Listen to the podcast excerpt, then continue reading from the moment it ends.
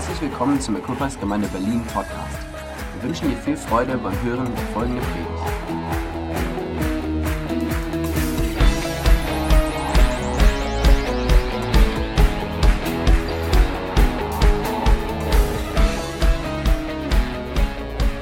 Urlaubszeit.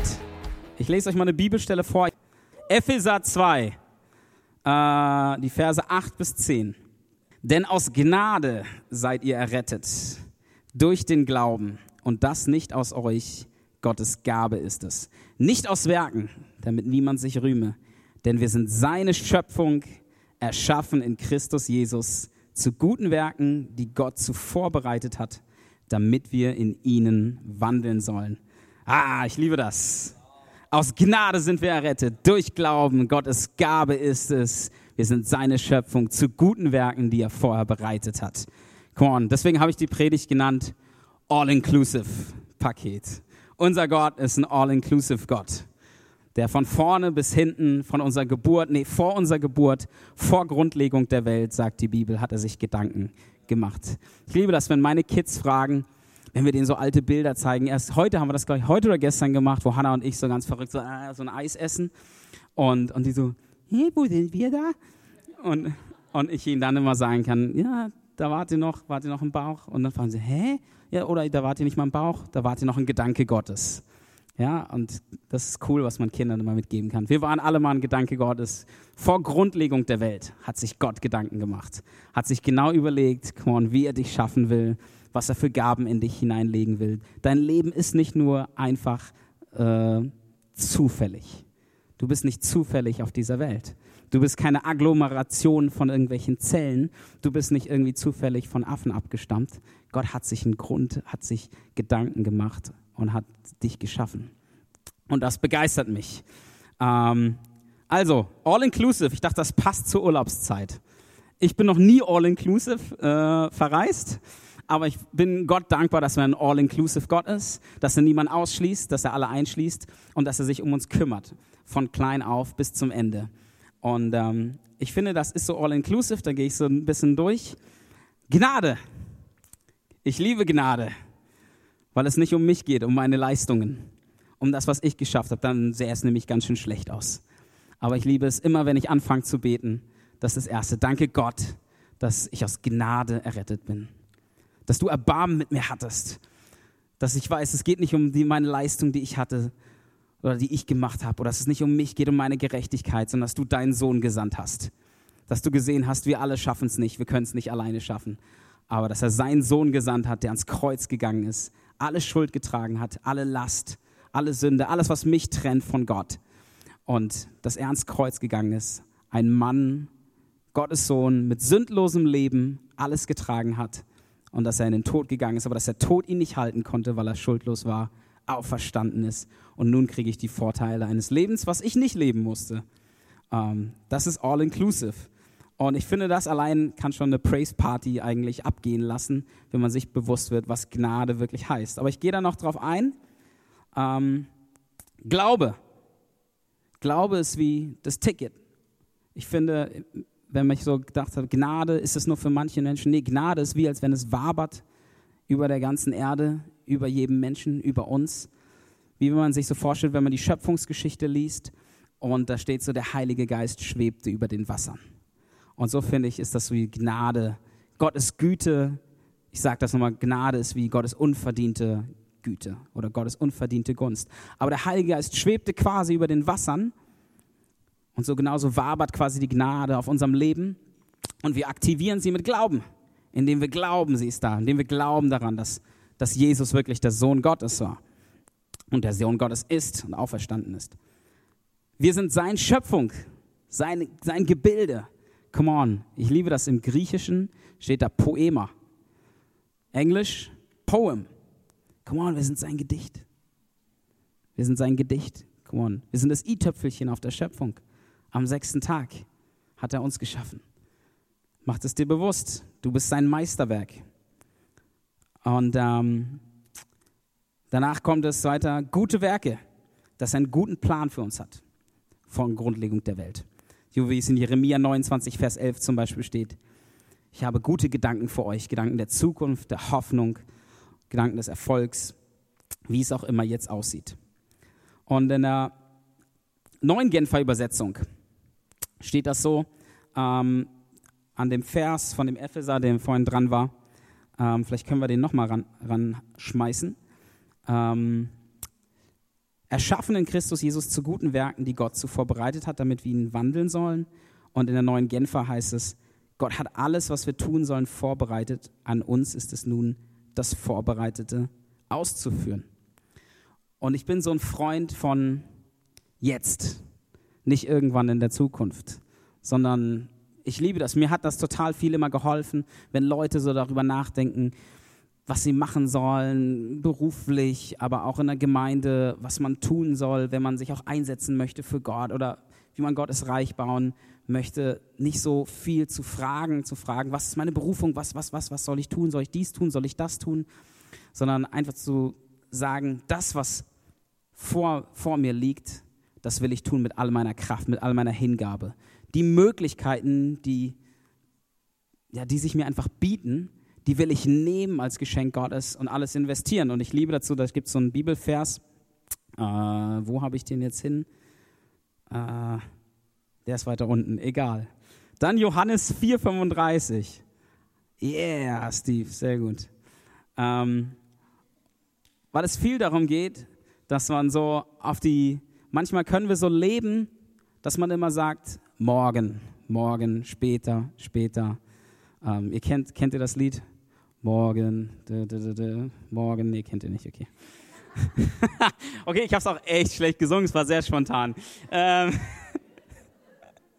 ich habe es dann schnell gemerkt. Aber es gibt so ein Lied, wo man, ja, morgen werde ich es dann machen, morgen denke ich daran, ähm, ja, dass man das immer wieder sagt.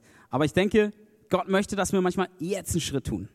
Dass wir nicht lange warten, dass wir nicht Dinge nach hinten verschieben, dass wir nicht auf den Horizont schauen, ach, wenn ich mal da bin, wenn ich das erledigt habe, wenn ich meine Ausbildung fertig habe, wenn ich mein Studium abgeschlossen habe, wenn ich erstmal das erledigt habe, da bin oder da bin, hey, ja, dann werde ich auch mein Leben für Gott investieren. Oder dann werde ich einfach sagen, ja Gott, tu du mit meinem Leben, was du willst. Und das hat so viel damit zu tun, ähm, wie wir so aufs Leben blicken, ja. Und da finde ich, hat Jesus so oft so eine krass andere Perspektive als wir. Und ähm, wie er da mit den Jüngern redet, heißt es zum Beispiel, sagt ihr nicht, es sind noch vier Monate, dann kommt die Ernte. Siehe, ich sage euch, hebt eure Augen auf und seht die Felder an, sie sind schon weiß zur Ernte. Und Jesus hat einfach einen anderen Blick manchmal. Wir denken, ja, in vier Monaten. Wir denken, ja, in der Zukunft. Ja, jetzt ist es aktuell ein bisschen schwerer, weil wir haben kein Gebäude. Wir sind hier in der Kreuzkirche. Wir treffen uns ja auch nachmittags. Ja, wie soll denn das passieren, dass Gott diese Gemeinde zum Blühen und Aufblühen bringt und wir wachsen, die nächsten Schritte tun? Aber komm on, lass uns doch einen Glauben haben, so wie, so wie Jesus sagt zu seinen Jüngern. Ihr sagt in vier Monaten, aber ich sag euch, die Felder sind schon weiß zur Ernte. Und es ist eine Glaubenssache. Nicht darauf zu, nicht darauf zu gucken, was da ist, sondern zu glauben, dass, dass Gott was Unmögliches möglich machen kann. Genauso wie es in deinem Leben ist, wenn es alles nicht danach aussieht, aber zu sagen, okay, Jesus, ich, ich glaube, es ist zur Ernte reif, ja, wenn du das sagst. Im 2. Korinther 5, Vers 7 heißt es so, denn wir wandeln im Glauben und nicht im Schauen. Und ähm, so ein Vers, der mir auch so ganz groß geworden ist, so in, den, äh, ähm, ja, in der letzten Zeit. Ähm, Im 1. Korinther 16, Vers 9 heißt es, denn eine Tür hat sich mir aufgetan, weit und vielversprechend, und es gibt viele Widersacher. Ich finde es so einen niceen Gegensatz. Ja? So, ähm, Paulus sagt das, ja, eine Tür hat sich aufgetan, eine Möglichkeit ist da, die ist riesig ist riesig da, aber es gibt viele Widersacher.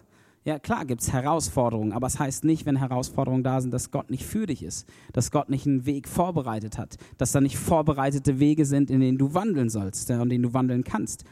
Aber die Herausforderung ist natürlich, wie connectet man mit so einem Vers? Ja, und der Unterschied ist, glaube ich, was, was hat man für ein Bild von Gnade und von, von Glauben? Glaubt man wirklich, dass Gott alles unmöglich, äh, dass ihm nichts unmöglich ist? dass ihm nicht zu schwer ist, hat man ein Bild, was, was bedeutet das Gnade? Ich bin aus Gnade errettet. Wir haben das am Anfang gelesen, in dem Epheser, das All-Inclusive-Paket. Ja, ich bin aus Gnade errettet und durch Glauben.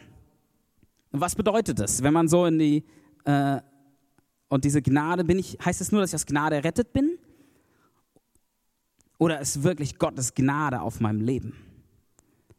Und ich glaube, Gottes Gnade ist auf unserem Leben. An dem Punkt, als, dem, als Jesus alle Schuld am Kreuz getragen hat, ist der Weg frei geworden vom Vater zu dir. Gottes Gnade ist auf deinem Leben. Gottes unverdiente Gunst ist auf deinem Leben. Seine Güte ist auf deinem Leben. Ich liebe das, wenn man im Alten Testament liest über David, über Josef. Das steht oft, und er war ein Mann, dem alles gelang. Oder sie war eine Frau, der alles gelang. Wenn man das über Esther liest, sie ist gewachsen in Gunst und Zuspruch bei den Menschen und hat eine ganze, Geschichte eines Volkes gewandt. Bei Josef, hey, da war eine Tür weit und offen, vielversprechend, aber es waren viele Widersacher. Komm on, Josef wurde verkauft von seinen, ich weiß nicht, ob jeder die Geschichte von Josef kennt, aber der hatte einen Traum, der hatte ein Bild, hat seinen Brüdern mitgeteilt, die waren sauer darüber, die haben ihn quasi verkauft an die Ägypter. Er hatte echt Stress, er ist im Kerker gelandet, er wurde verraten, aber überall, wo er war, hat sich eine Tür geöffnet. Da war eine Tür, weit und vielversprechend, aber es gab viele Widersacher. Aber Gottes Gnade, Gottes Güte war auf Josefs Leben und er war ein Mann, dem Dinge gelangen. und und ähm, so sieht man es bei allen, bei, bei Samuel, bei Jakob, bei Isaac, bei Abraham. Und ich möchte zusprechen, genau die gleiche Güte, genau die gleiche unverdiente Güte und Gunst ist auf deinem Leben. Nicht, weil du es verdient hast, aber weil Jesus den Weg freigemacht hat. Und das ist so ein Unterschied, wie man durchs Leben geht, ob man auftritt und sagt, es geht nicht um Arroganz oder Hochmut, aber, zu, aber ob man in eine Situation geht, hey, ich weiß, ich bin ein Champion, weil der Gott, der Himmel und Erde geschaffen hat, der ist mit mir. Das macht einen Unterschied, ob man so hineingeht. Ich weiß, dass ich Erfolg haben werde, weil Gott mit mir ist. Ich weiß, dass uns Gott durchträgt, weil seine unverdiente Güte ist völlig ausgegossen über meinem Leben. Ich wurde nicht nur durch Gnade errettet, nee, Gnade wabert auf meinem Leben und ähm, er ist mit mir. Ähm, also was können wir noch tun, ja, wenn wir das All-Inclusive-Paket haben? Gnade, Glaube, wir sind seine Schöpfung, berufen zu guten Werken und selbst die hat er vorbereitet. Und dann gibt es so einen Satz am Ende, vielleicht kannst du es nochmal ranschmeißen. Dann steht da am Ende, damit, nee, Epheser, meinte ich, Entschuldigung, genau. Damit wir in ihnen wandeln sollen. Also eigentlich haben wir einen Job, eine Aufgabe nur noch. Gnade kam von Gott. Er war gnädig. Glauben hat er uns auch geschenkt. Glauben an ihn. Seine Gabe ist es, nicht aus Werken. Wir sind seine Schöpfung. Jetzt haben wir noch einen Job, in den Werken oder in den Dingen, die er vorbereitet hat, zu wandeln.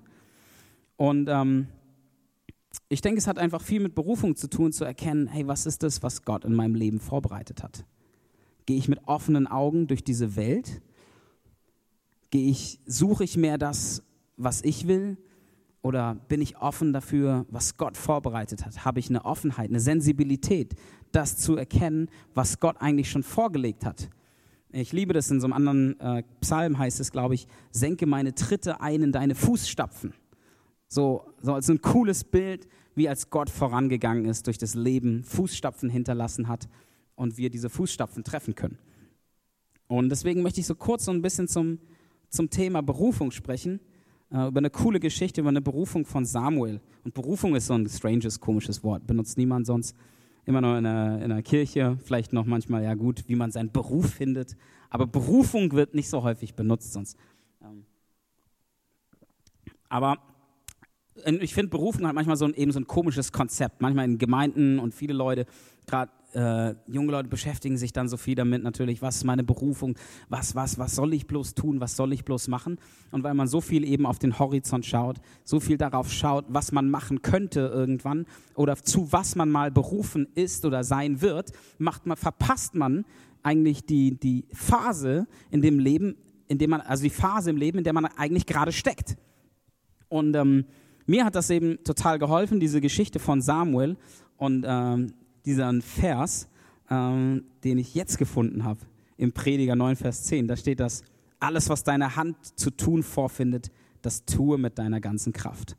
Also einfach alles, was in dein Leben kommt, wo du merkst, da sind Möglichkeiten, da ist eine Not, da ist, wenn du es nicht tust, dann tut es niemand anders.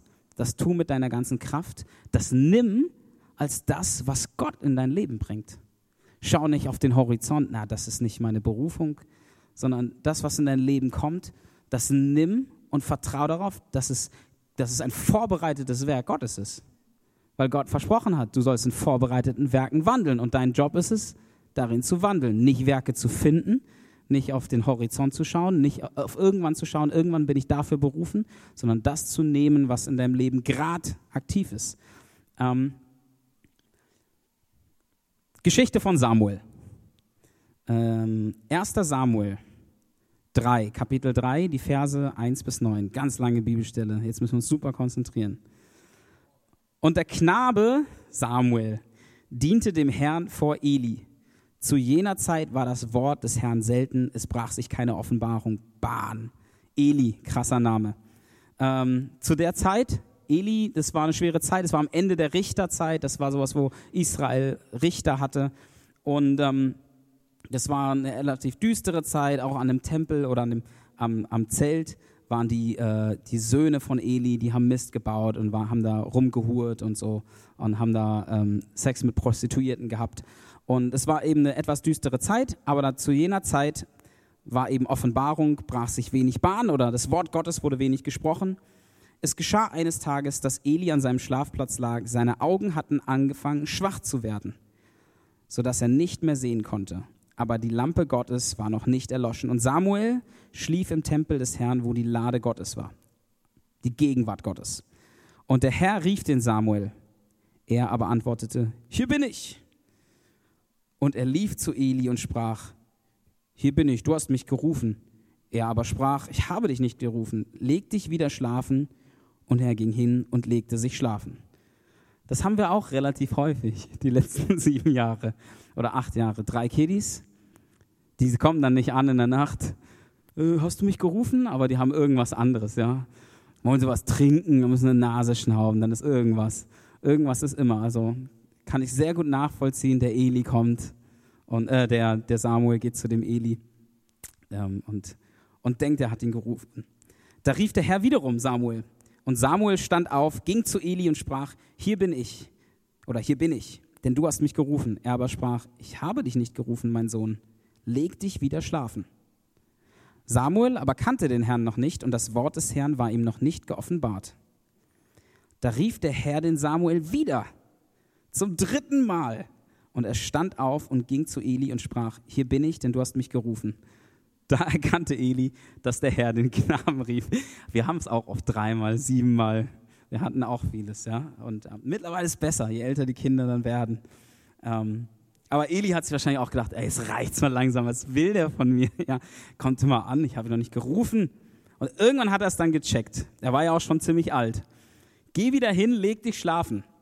Und hat erkannt, dass es Gott ist. Und wenn er dich rufen wird, so sprich, rede her, denn dein Knecht hört. Und Samuel ging hin und legte sich an seinen Ort. Und danach wird er halt berufen. Und ich finde die Geschichte so cool. Also da wird er berufen oder Gott spricht mit ihm und zeigt ihm, was er machen soll, etc. Aber ähm, ich finde die Geschichte cool. Mich ermutigt die und äh, zeigt so viel Cooles, wie Gott mit uns redet. Oder wie sich seine Stimme anhört und durch wen er manchmal redet. Weil die Stimme hat sich anscheinend für Samuel sehr vertraut angehört. Es war nicht die Stimme aus dem Himmel. Samuel, hier ist Gott. Ja, dann wäre er wahrscheinlich nicht zu Eli gerufen, äh, zu Eli gerannt und hätte gesagt, äh, Eli, äh, hast mich gerufen? Was geht ab? Sondern ähm, es hat sich anscheinend sehr vertraut angehört. Guck mal, vielleicht ist das, was in deinem Leben Gottes Stimme ist, sind sehr vertraute Stimmen. Vielleicht ist es dein Ehepartner, dein Freund, deine Freundin, Jemand, mit dem du zusammenarbeitest auf der Arbeit, vielleicht hier im Team. Guck mal, Gott redet durch Menschen. Gott redet nicht nur aus dem Himmel heraus. Gott redet durch Menschen. Es ist eine vertraute Stimme, es hat sich für ihn sehr vertraut angehört. Nicht anders als das Reden mit bekannten Menschen. Und mich ermutigt, dass Samuel es dreimal hören musste. Und er ist einer der größten Propheten, der die ganze Geschichte eines Landes verändert hat. Oh, ich bin Gott so dankbar, dass ich es nicht nur dreimal gehört habe und dass Gott immer wieder ruft. Und es steht an anderer Stelle, dass ihm seine, dass, dass es ihm nicht gereut, ja, dass er immer wieder ruft. Und ähm, dass er nicht aufhört, auch wenn wir nicht hören, auch wenn wir nicht sensibel sind, auch wenn wir noch nicht verstehen, äh, manchmal, wie seine Stimme ist in unserem Alltag. Ähm, aber manchmal ist es vielleicht auch so notwendig, so könnte man die Geschichte auch verstehen, dass wir zu jemandem anders gehen. Wenn wir uns ungewiss sind, was los ist. Samuel hört quasi eine Stimme, ob er jetzt eine Stimme hört oder ob er einen Gedanken quasi, ich merke manchmal auch, Gott, das ist ja nicht eine hörbare Stimme, die so, aber du quasi ähm, hast Gedanken, die in eine bestimmte Richtung geleitet werden. Du verarbeitest Gedanken, Gedanken folgen, so wie Gott mit dir redet. Ja, es ist ja nicht eine hörbare Stimme so in der Form, aber dass wir mal vielleicht auch, ich meine, Samuel dachte, es war Eli, aber vielleicht ist es ja auch mal notwendig, dass wir zu einem Eli gehen. Wenn wir Herausforderungen haben, wenn wir merken, Gott zeigt uns was, Gott ruft uns oder es bewegt sich was in unserem Herzen, in unseren Gedanken, dass wir jemanden haben, zu dem wir hingehen ähm, der uns dann sagt, wie wir auf Gott hören können oder was Gott tun möchte. Ähm, obwohl der Eli schon ziemlich alt war. Und man sieht es halt in, dem, in der Berufung von vielen großen Menschen, dass sie erstmal Probleme hatten, sage ich mal, mit Gott ähm, zu hören, das zu verstehen, umzusetzen. Und ich liebe das, was dann Samuel einfach sagt, mehr oder weniger, als er immer die Stimme Gottes hört. Und er sagt einfach nur, hier bin ich. Und ich glaube einfach, wir, ich hatte, da, hatte es ja vorhin gesagt, wir schauen manchmal so sehr auf den Horizont, auf das Ferne. Ich bin vielleicht berufen dafür oder dafür oder das zu machen, aber das jetzt hier, was gerade ansteht, ja, ich weiß nicht, ob ich dafür berufen bin. Aber was wäre es, wenn Gott eigentlich nur das eine von dir fordert? Weil du hast ja das All-Inclusive-Paket. Das sind ja vorbereitete Werke, dass du einfach nur sagst, hier bin ich. Sprich, benutzt mich, hier bin ich. In Römer 12 drückt es Paulus so aus, meiner Meinung nach. Ich habe euch vor Augen geführt, Geschwister, wie groß Gottes Erbarmen ist. Die einzige angemessene Antwort darauf ist, dass ihr euch mit eurem ganzen Leben Gott zur Verfügung stellt und euch ihm als lebendiges, heiliges Opfer darbringt, an dem er Freude hat. Das ist der wahre Gottesdienst und dazu fordere ich euch auf dass ihr euch einfach mit eurem ganzen Leib, Leben Gott zur Verfügung stellt. Ich finde, das ist das eigentlich, wenn man sagt, hier bin ich. Als Jesaja so berufen wurde oder als Gott mit Jesaja geredet hat, was er tun sollte und so, da hat er auch, hat Gott so gefragt, wen soll ich senden? Und da hat Jesaja auch gesagt, hat dann irgendwie in so einer krassen Erscheinung, die er hatte, gesagt, ich bin hier, sende mich. Und vielleicht ruft dich Gott manchmal. Vielleicht merkst du, da ist eine Not, da ist das einfach.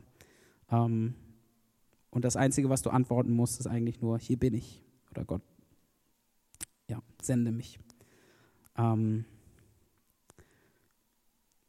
ich hatte noch so einen anderen Gedanken dazu. Mal schauen, ob ich den noch schaffe. Ähm, mit eurem ganzen Leben Gott zur Verfügung stellen. Ich glaube, es ist halt so wichtig. Christsein ist kein Hobby. Oder es ist nicht nur so ein nettes Nebenbei, sondern es ist unser ganzes Leben. Es ist das Zentrum, unser Mittelpunkt. Jesus. So ein Theologe, Decker heißt er, der hat mal gesagt, ein halber Christ ist ein ganzer Mist. Fand ich gut, aber ich weiß nicht, wie du es findest. Vielleicht provoziert es dich ja, vielleicht fordert es dich heraus. Ähm, aber ich finde es einfach cool zu sagen, hey, ich mache ganze Sache mit Gott. Ich will einfach sagen, Gott, ich will dir ganz gehören. Ich will sagen, hier bin ich, was immer du von mir willst, was immer du von mir forderst, äh, was immer du zu mir sprichst. Und ich glaube, Gott spricht zu dir. Nicht immer so, so hörbar als fette Stimme, aber Gott redet zu dir. So wie er zu Samuel geredet hat. Ähm, mach ganze Sachen mit Gott. Benjamin Franklin hat mal gesagt, I never knew a man who was good at making excuses, who was good at anything else.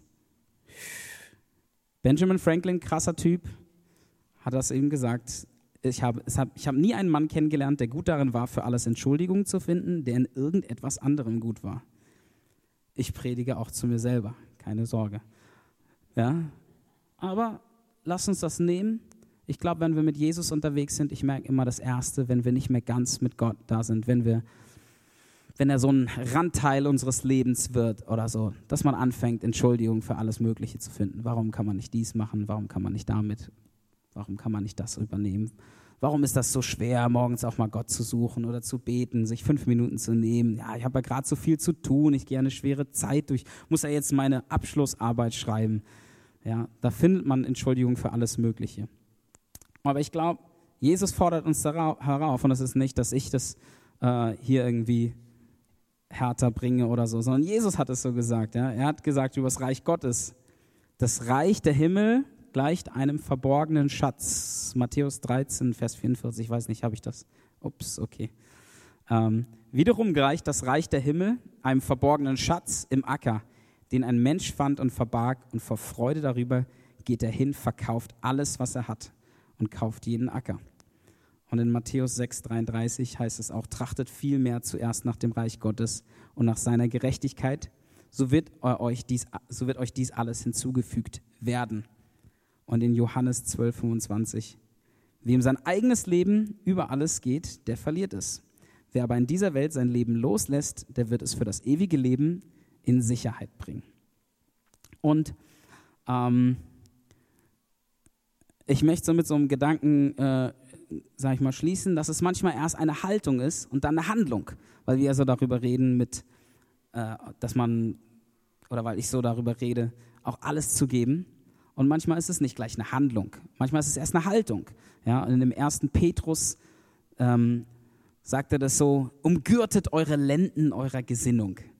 Lenden, krasses Wort, Lenden eurer Gesinnung, noch schlimmer, ja. Hat kein Mensch eine Ahnung, was das bedeuten soll. Aber ich habe mal nachgeschaut. Aber zu der Zeit, die sind ja alle mit so langen Gewändern rumgelaufen. Ne? Es war ja sehr Standard, dass man lange Gewänder trägt. Das trägt man ja heute noch im, im Nahen Osten, im Mittleren Osten. Und, ähm, und um Bewegung zu haben, auch Soldaten hatten lange Gewänder, mussten die das hochbinden. Ja? Und man hat das dann eben, man hat das umgürtet, man hat quasi diese langen Gewänder hochgebunden damit die Beine Bewegung hatten. Damit man rennen konnte, falls es losging, damit man Bewegung hatte. Und vielleicht fordert Gott uns heraus, einfach neu wirklich unsere Gewänder hochzubinden, auch wenn wir diese Gewänder nicht haben, aber neu verfügbar zu sein für das, was Gott tun will. Neu zu sagen, ich bin verfügbar, hier bin ich. Gott, was immer du von mir willst, tu es. Ich weiß es nicht, was es ist in deinem Leben. Ich weiß nicht, was Gott wie Gott dich herausfordert.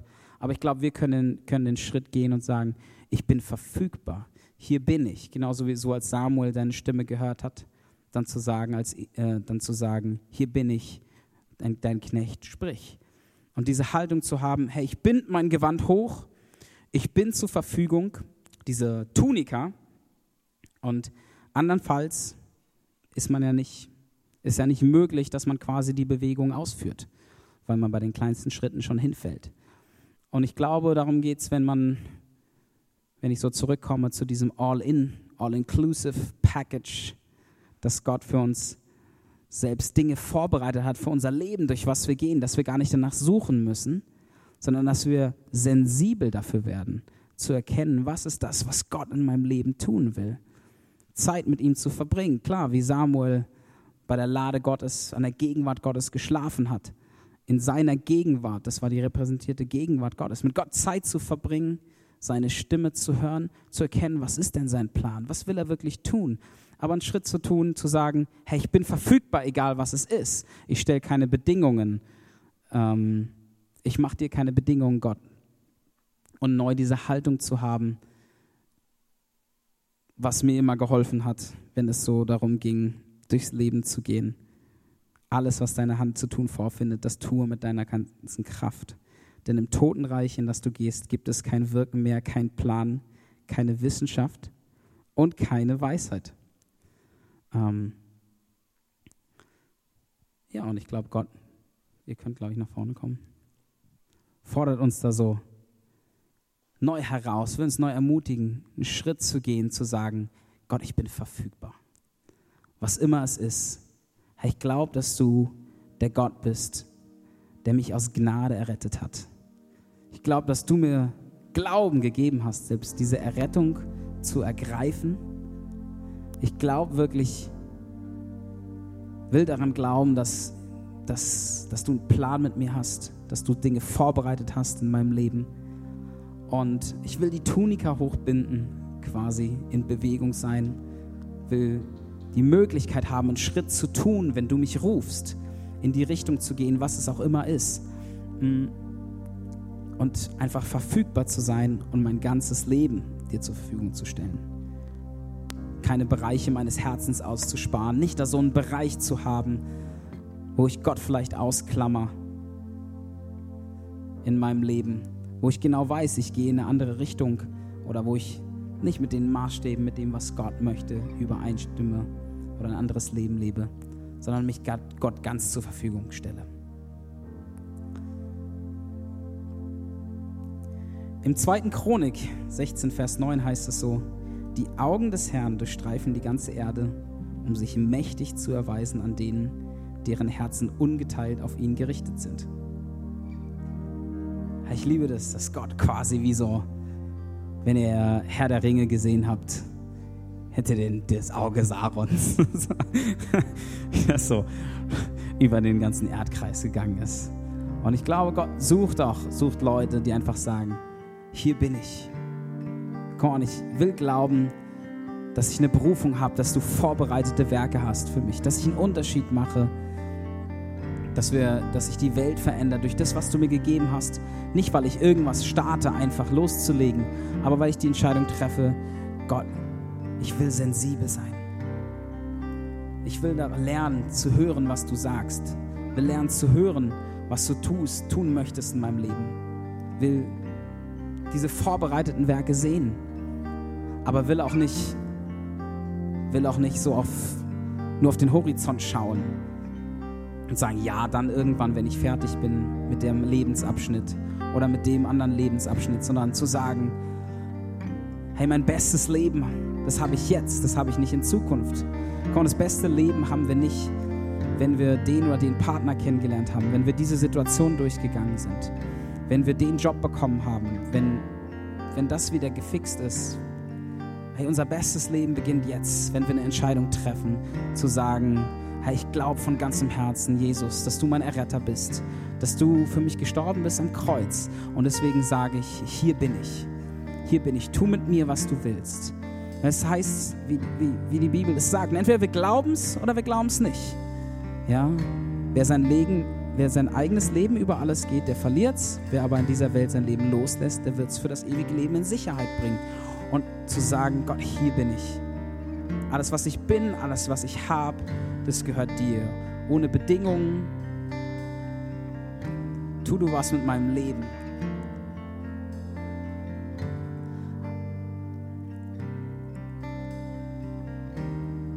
Aber ich liebe das, dass ähm, im, im Epheser, da am Anfang, da heißt es ja so, ähm, die vorbereiteten Werke und dann hatte ich ja so gesagt, ein Job. Oder wir haben nur eine Aufgabe, damit ihr in ihn wandelt. Wandelt in ihn. Gott hat es vorbereitet. Und was mich total ermutigt, was ich cool fand, ich habe dann natürlich mal so gecheckt, was gibt es alles für Bibelstellen mit Wandeln oder mit Gott laufen, Gott unterwegs zu sein. Und dann gibt es diese Ihr kennt alle wahrscheinlich den Henoch. Oder vielleicht doch nicht.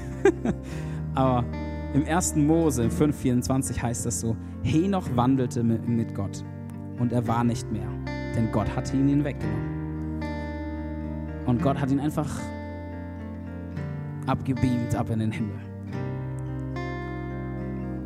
Das passiert natürlich nicht jetzt genau hier, aber ich, mich ermutigt es, dass das der Preis ist mit Gott zu wandeln. Hey, ich weiß, wenn ich mit Gott wandle, wenn ich vertraue, dass er Werke vorbereitet hat, dann wird es einen Moment geben, wenn mein Leben vorbei ist. Und ich bin nicht mehr und ich bin bei Gott. Und das ist der größte Preis, Es geht nicht darum, irgendwas zu tun, irgendwas zu machen. Aber ich glaube, die Beziehung zu Gott zu haben, zu Jesus zu haben, zu sagen, es geht nicht um mich, sondern es geht um dich. Hier bin ich. Tu, was immer du willst. Und während die Band einfach spielt und vielleicht ein Lied singt, hey, vielleicht hast du einfach einen Moment, wo du mit Gott sprichst, in deinen Gedanken, laut, wie auch immer. Ähm, wo du einfach das reflektieren kannst, wo du vielleicht eine Entscheidung treffen kannst. Hey, ich glaube, dass Gott Menschen ruft. Wo du auch einfach wieder eine Entscheidung geben kannst. Hey Gott, ich möchte dir alles geben. Ich möchte einfach nur sagen, hier bin ich. Ich möchte zum ersten Mal sagen, Jesus, ich vertraue dir. Ich glaube, dass du der lebendige Gott bist. Ich glaube, dass wir jetzt das beste Leben haben. Ich will noch eine Entscheidung treffen. Nicht später, nicht irgendwann, nicht am Horizont, sondern ich treffe jetzt eine Entscheidung, dir alles zu geben.